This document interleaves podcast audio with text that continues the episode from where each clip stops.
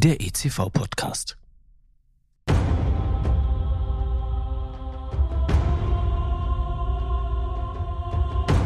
Es war einmal vor langer Zeit in einer weit, weit entfernten Galaxis, als tapfere Kämpfer aufbrachen, um mutig und entschlossen die dunkle Seite der Macht zu besiegen. Als Reinraum-Community sind wir die Next Generation der Jedis und kämpfen jeden Tag aufs Neue gegen die dunkle Macht. Unsichtbar, unberechenbar, vielleicht sogar mächtig ärgerbringend ist sie. Und uns zahlenmäßig in Gestalt von Mikroorganismen und Partikeln weit überlegen. Doch mit mentaler Bereitschaft, aktuellem Wissen und der Expertise erfahrener Reinraum-Jedis können wir es schaffen. Denn dann ist die Macht mit uns. Und genau darum geht es in diesem Podcast. Um den intensiven Austausch mit erfahrenen Jedi-Meistern, die als Weggefährten ihr Wissen in den drei von mir herausgegebenen Fachbüchern des ICV-Verlages für die Nachwelt festgehalten haben. Mein Name ist Timo Krebsbach, ich bin der Gastgeber und über die zuverlässigen Kanäle LinkedIn oder Instagram auch aus dem entferntesten Winkel der Galaxis erreichbar.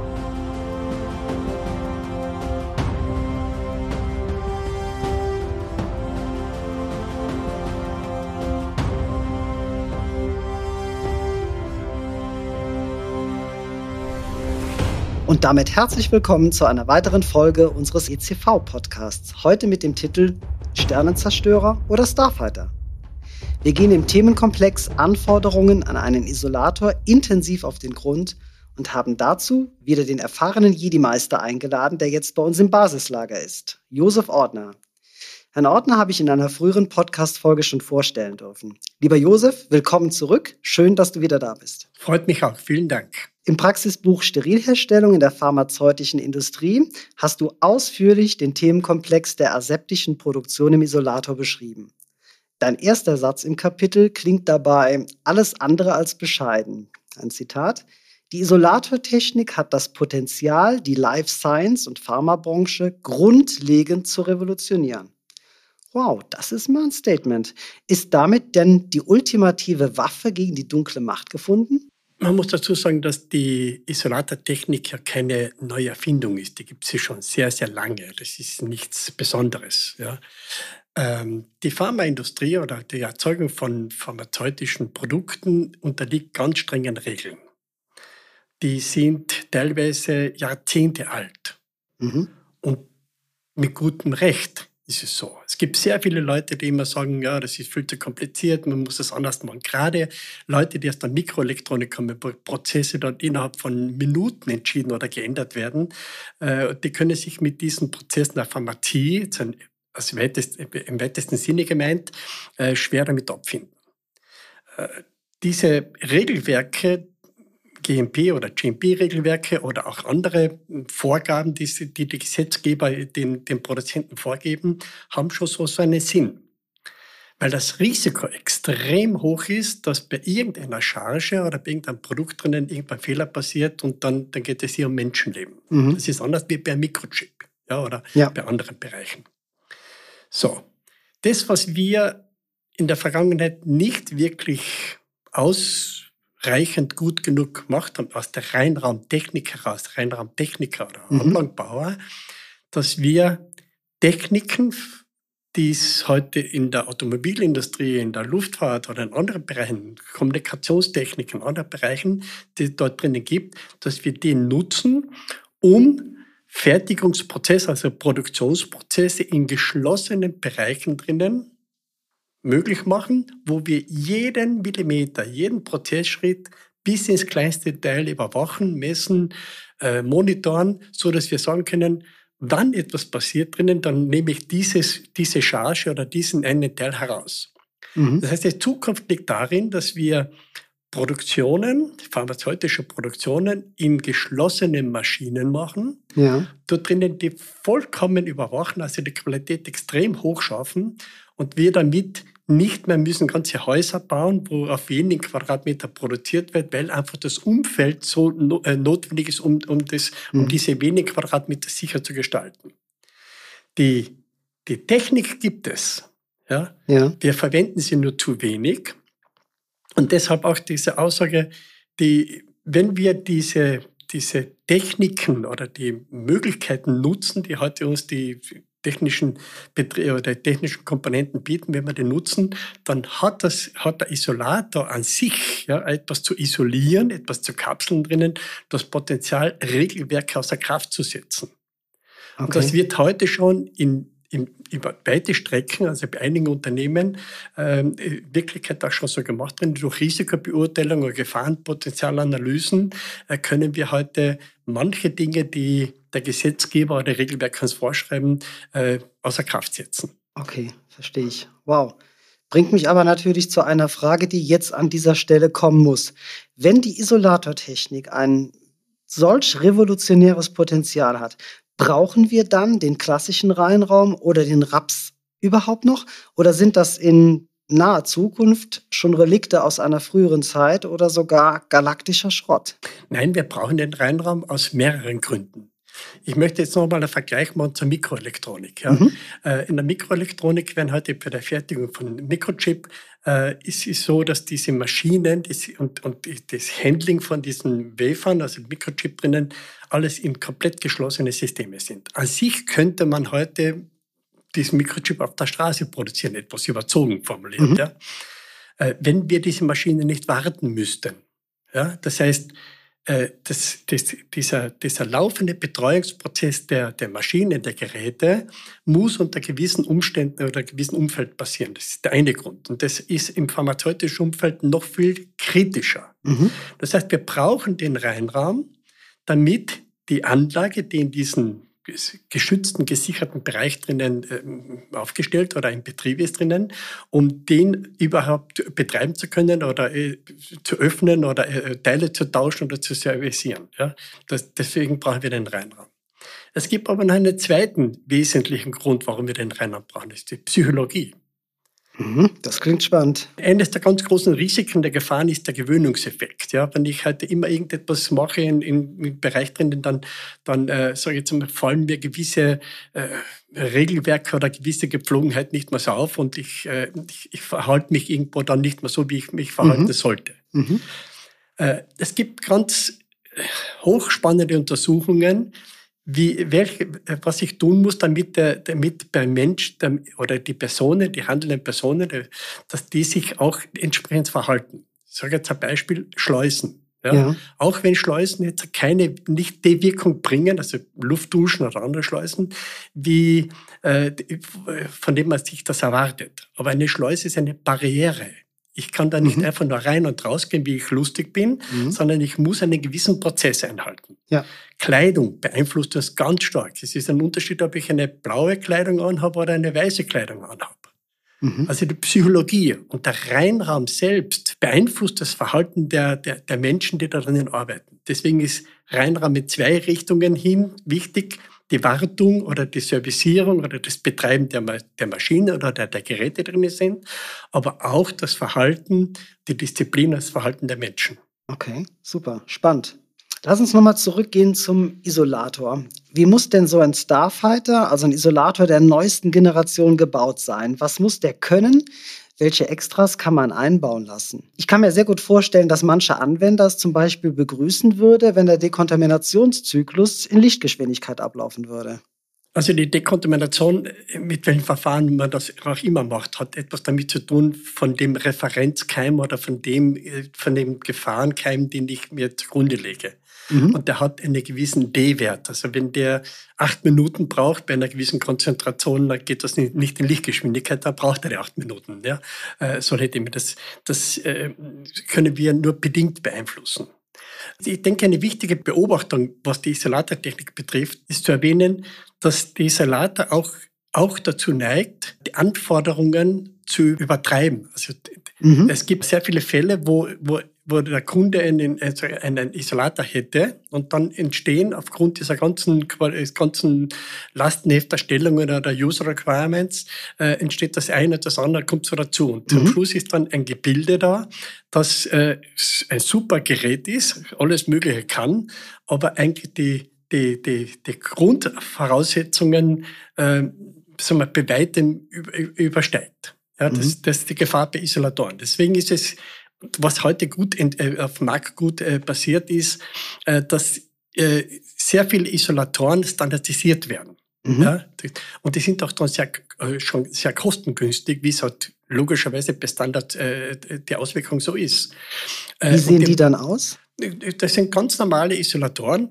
Wenn ich heute sage, nur ein Beispiel zu nennen, ähm, die, die Dichtheitsklasse ist mhm. ein, ein wesentliches Kriterium. Ja, ob ich heute einen Produktschutz habe oder einen Personenschutz oder mhm. Produkt- und Personenschutz habe. Mhm. So, wenn ich heute eine Dichtheitsklasse 3 vorschreibe, mhm. das ist schon sehr, sehr dicht. Ja? Äh, und wenn ich, da gibt es Leute oder Kunden oder Planer auch, die schreiben dann 2 vor. Das mhm. ist ein Faktor, sag jetzt mal 50. Ja? ja. Wenn, wenn, wenn, wenn wir solche Kriterien vorgeben und der Lieferant das bauen muss, dann ist das ein Riesen oder kann das eine Riesenauswirkung haben. Mhm. Die Standardisolatoren erfüllen in, über weite Strecken die Anforderungen, die der Produzent oder die Hersteller brauchen. Ob das jetzt ein Apotheker sind, also Anstaltsapotheker sind oder auch pharmazeutische Bereiche. Okay. Ja, also die Standardisierung der Isolatoren ist momentan in einem ganz guten Stadium. Das ist ein wichtiger Prozess aber auch das Standardisieren von Komponenten, also Baugruppen, dass man auch die standardmäßig nimmt. Du mhm. hast die Frage gestellt, was kann man in die Salate einbauen? Genau. Ähm, ein Beispiel ist Vier-Augen-Prinzip. Mhm. Ist beim Isolator mit der modernen Technik hinfällig. Wir können heute jeden Prozess über die Visualisierung, über Kamerasysteme, über jede Bewegung drinnen, drinnen äh, nachverfolgen. Wir können auch die, ich sage jetzt mal, die, die Blickrichtung der Menschen erkennen. Wir können die Handlung, die jemand macht, drinnen ganz genau. Also wir können mit dieser Technik, und die ist nicht teuer, mhm. ja, können wir den Arbeitsprozess, also das Arbeiten im Isolator drinnen vollkommen überwachen. Ja?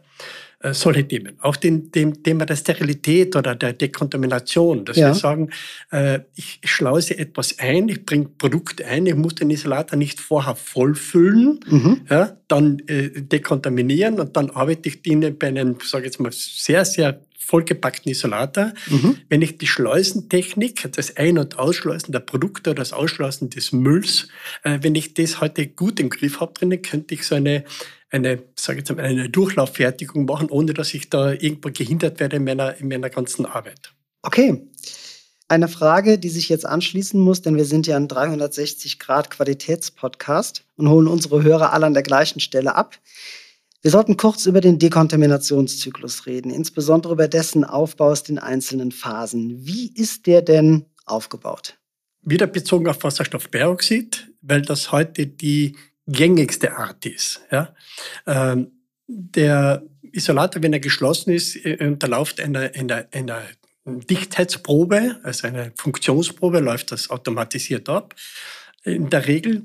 Und dann wird Wasserstoffperoxid verdampft und eingebracht. Der Trend jetzt an, und ich sage jetzt mal mit, mit weit überwiegender Anzahl, ist so, dass diese Begasungstechnik, also Wasserstoffbeherrschungstechnik im Isolator fix eingebaut ist und ein Teil dieser Maschine ist. Mhm.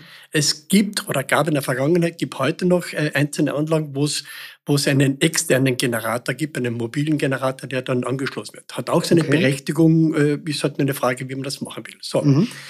Dieser Prozess, der da drinnen ist, muss natürlich ähm, entwickelt und validierbar sein. Mhm. Ja? Und das läuft immer mit dem gleichen Schema ab. Äh, Gas wird verdampft, wird eingebracht drinnen, hat eine gewisse Einwirkzeit drinnen und wird dann wieder ausgetragen. Mhm. Ja. Beim Isolator können wir das im Gegensatz zu den Räumen recht gut machen, dass wir die Luft für das, für das Austragen oder das Freispülen von dem Isolator sehr trocken machen. Also wenn wir dort über chemisabtionserfeuchtete Luft mit Luftfeuchtigkeiten von 10 oder 15, 20 Prozent agieren, dann erreichen wir dadurch, dass alles, was sich irgendwo in diesen Kunststofffolien oder in, in Materialien irgendwo absorbiert hat, sehr schnell wieder ausgast oder äh, desorbiert. Und das ist der große Vorteil beim Isolator. Mhm. Dieses Ausgasen, ist das der Prozess beim Dekontaminationszyklus, der am meisten Zeit braucht? Ja, mit Abstand. Okay. Also das Einbringen, das Konditionieren, weil wir reden ja von ganz kleinen Volumina, mhm. äh, das, äh, das Einbringen von dem Gas und dann auch die Inaktivierungszeit ähm, die ist relativ kurz, oder reden wir von wenigen Minuten. Okay. Ja? Und dann hängt es davon ab, welche Materialien drin sind. Auch Filter zum Beispiel nehmen Feuchtigkeit auf Ja. oder, oder, und die brauchen dann auch eine gewisse Zeit, um das wieder freizugeben, auszugasen. Und da spielt die trockene Luft oder kann trockene Luft drinnen einen wesentlichen positiven Beitrag leisten. Welches Dekontaminationsverfahren ist denn das geeignetste für meinen Isolator? Ist es das Wasserstoffperoxid? Zurzeit ja. Zurzeit ja, äh, weil, weil wir damit, sage ich jetzt mal, die größte Wirkung erreichen in der gesamten Bandbreite der Erreger oder der Keime. Ja. Wir, in der Regel wird das mit dem Geobacillus stereotomophilus äh, als Referenzkeim verwendet und der ist schon einer der schlimmsten Dinge. Und wenn wir dort eine Log-6-Reduktion erreichen wollen oder noch besser, dann ist Wasserstoffperoxid das äh, momentan, ich jetzt mal, das äh, beste Mittel.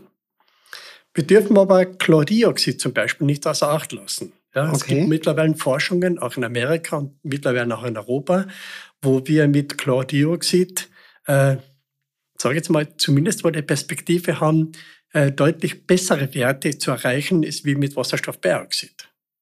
Ja, also damit will ich sagen, äh, gut ist, dass man jetzt ein System hat, das etabliert ist, das sollte man nutzen.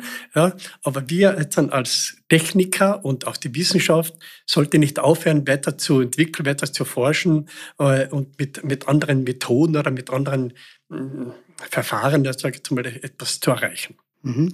Und diese Mischung aus Wasserstoffperoxid und, und Peressigsäure, ist das was, was jetzt mehr und mehr verliert oder was durchaus auch seine Berechtigung hat? Jedes Verfahren hat seine Berechtigung. Ja, das muss man äh, schon ganz klar sehen. Mhm. Äh, diese, diese Cocktails aus äh, Essigsäure, Wasserstoffperoxid oder welche andere Substanzen, die hier auch immer noch dazu gemischt werden, äh, sind gut geeignet für eine, für eine Zerstäubertechnik. Mhm. Ja? Äh, Im Verdampfungsbereich muss man sehr vorsichtig sein mit diesen Cocktails, weil im Grunde genommen sind das ja gefährliche Substanzen. Wasserstoffperoxid ist ja Sprengstoff. Ja, wenn die Konzentration zu hoch ist, da gibt es in der Vergangenheit viele Fälle, wo es gravierende Probleme gab. Jetzt dann nicht in der, in der, in der äh, Dekontamination im pharmazeutischen Umfeld. Also man muss man sehr vorsichtig sein, dass diese Cocktails nicht äh, irgendeine Reaktion äh, äh, erzeugen, die auf dieser heißen Heizplatte drinnen Ja, dann ja. zu anderen Schäden führt. Verstehe ich. Jetzt werden in jüngster Zeit neben dem Verdampfungsverfahren ja auch immer wieder Isolatoren eingesetzt, die mit dem Dry-Fog-Verfahren arbeiten. Wo liegen denn die Unterschiede und vor allen Dingen, wo liegen denn die Vor- und Nachteile? Also das Zerstäuben, also Ultraschallzerstäuben von Flüssigkeit äh, hat äh, absolut seine Berechtigung. Mhm. Es ist keine Frage. Im Grunde genommen passiert dasselbe wie beim Verdampfen. Ich erzeuge ganz kleine Grenztropfen, mikrogroße also Tröpfchen, die in, mit der Luft in, in, in Dampfform übergehen. Also die Luft wird angefeuchtet. Ja, das sind wie das Mhm. Verdampfen auch. Mhm. Der Unterschied vielleicht in zwei Richtungen äh, be- beschrieben. Ja. Wenn ich, eine, wenn ich das äh, äh, mit einer Verdampfungstechnik mache, dann habe ich die größte Chance drinnen, dass ich die gesamte Luft in, in einer Kammer, in einem Raum drinnen relativ schnell und gleichmäßig äh, beaufschlage oder zumindest konzentriere, auf Mhm. konzentriere. Mhm. Äh, wenn ich das mit einer Zerstäubungstechnik mache, dann habe ich kaum Turbulenzen im Raum, außer ich äh, habe dann eine Ventilatortechnik oder, oder Drucklufttechnik, die mir diese Umwälzung dazu äh, be- beitragen. Also das ist der eine Bereich. Ja. Das größere Risiko ist aber, dass die Luft dort, wo, die, wo ich diese Zerstäubung, wo die Zerstäubung stattfindet, dass die Luft dort drinnen relativ bald gesättigt wird und Mhm. diese Grenztropfen nicht mehr in Dampf übergehen, sondern ausfallen. Ah ja. Dann habe ich Kondensat, Ja. wie groß auch immer. Und dann ist dieses Problem, was wir äh, schon besprochen haben, äh, das Verdunsten von den Kondensat drinnen dauert sehr lang. Mhm. Ich habe keinen Föhn, der mir das auftrocknen kann. Ich habe keine Luftbewegung irgendwo, hohe ja Turbulenzen. in der ja, Tat. Ja? Und, das, und das kann zu Problemen führen. Okay. Die Technik ist absolut berechtigt, ist eine, einfache, schnelle Technik, weil ich ja die ganzen Verdampfungstechnik nicht brauche. Äh, ich habe einen Zerstäuber und habe einen Flüssigkeitsbehälter. Äh, ich kann das recht gut handeln, aber wie gesagt, auch damit gewisse Nachteile. Prima, okay. Also beides hat seine Berechtigung, ganz klar. Gut, was ist denn jetzt zu tun, wenn die Entscheidung für einen Isolator gefallen ist? Das heißt, DQ, IQ, OQ sind erfolgreich abgeschlossen. Erwartet wird jetzt die PQ. Was ist denn hier zu checken, bevor wir die unendlichen Weiten erkunden können? Diese Frage kann man jetzt nicht mit einem Satz irgendwie beantworten, weil die Prozessqualifizierung des PQ äh, ein wesentlicher Faktor ist des Nutzers, des Betreibers. Das mhm. macht nicht der Anlagenbauer. Ja. Also hängt es von der Anwendung ab. Genau. Mhm. Ja. Äh, alle vorgenannten Prozesse äh, werden mit der Installation oder mit der Inbetriebnahme Qualifizierung der Anlage gemacht. Drinnen. Da, da kann der Nutzer und Betreiber dabei sein. Meistens ist er dabei. Äh, aber das ist eher dann herstellerbezogen.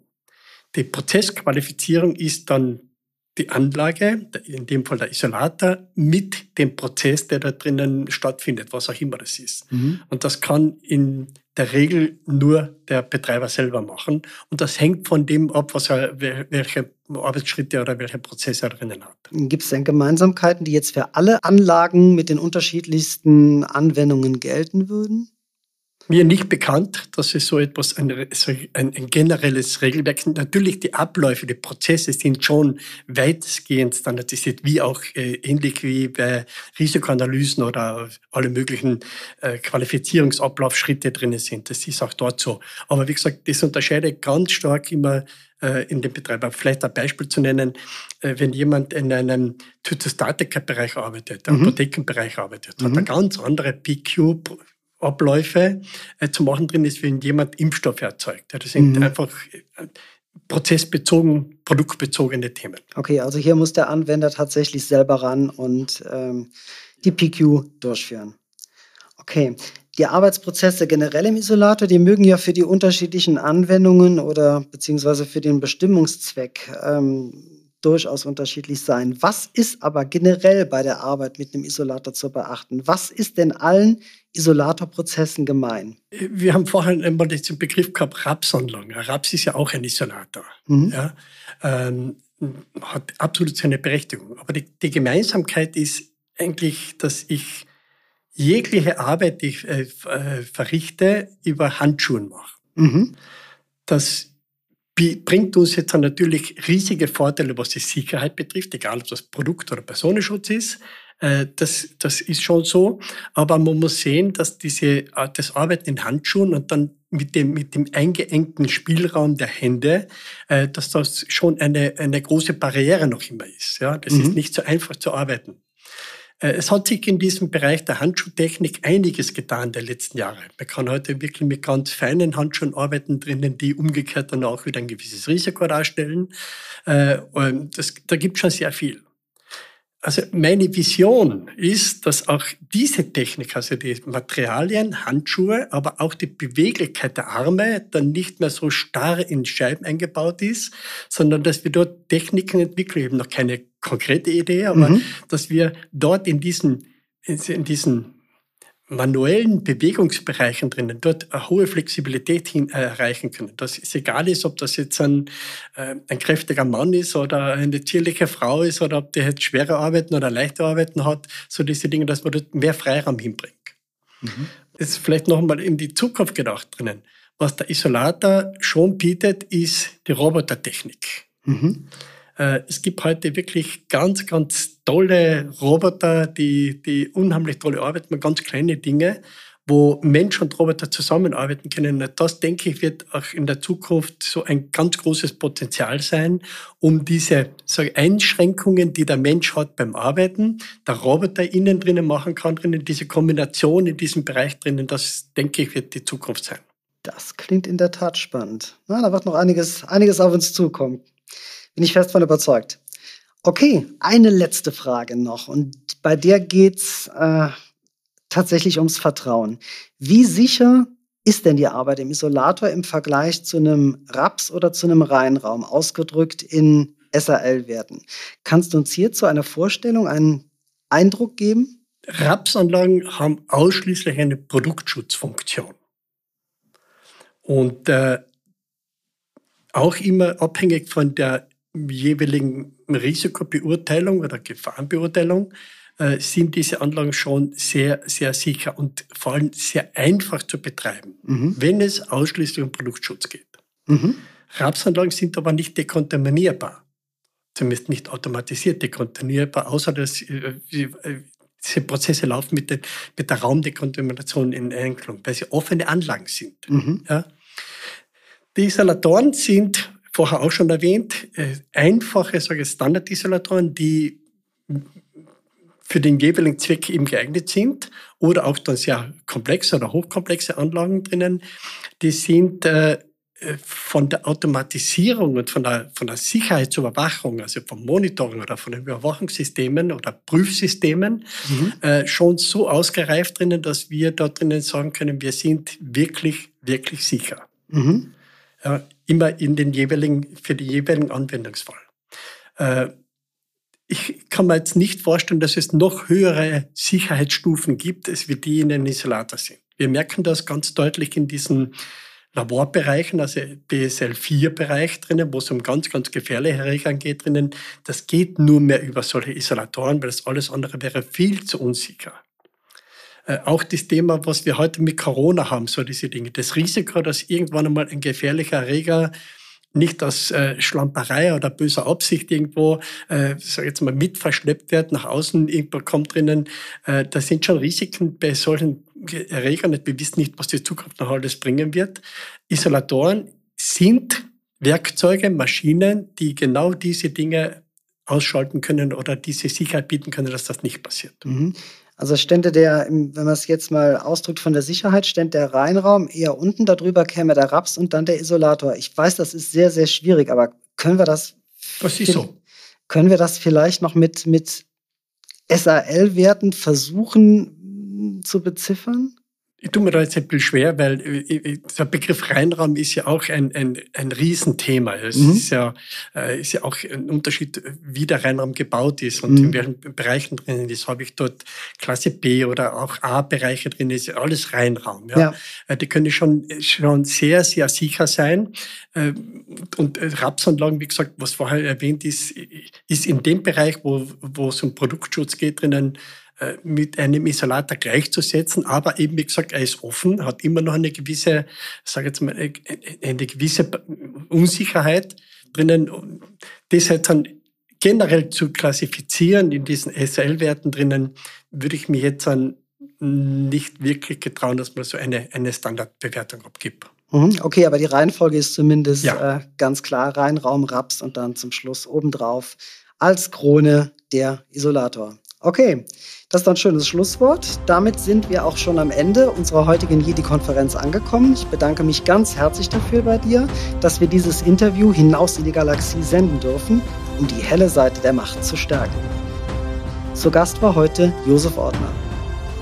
Ausführlich behandelt und vor allem verständlich erklärt sind die Inhalte der einzelnen Podcast-Folgen in den drei von mir herausgegebenen Fachbüchern des ECV-Verlages. Die jeweiligen Titel und Links finden Sie in der Podcast-Beschreibung. Mein Name ist Timo Krebsbach, ich bin der Gastgeber und freue mich, wenn Sie auch bei der nächsten Folge wieder mit an Bord sind. Bis dahin bleiben Sie sauber und neugierig und möge die Macht mit euch sein.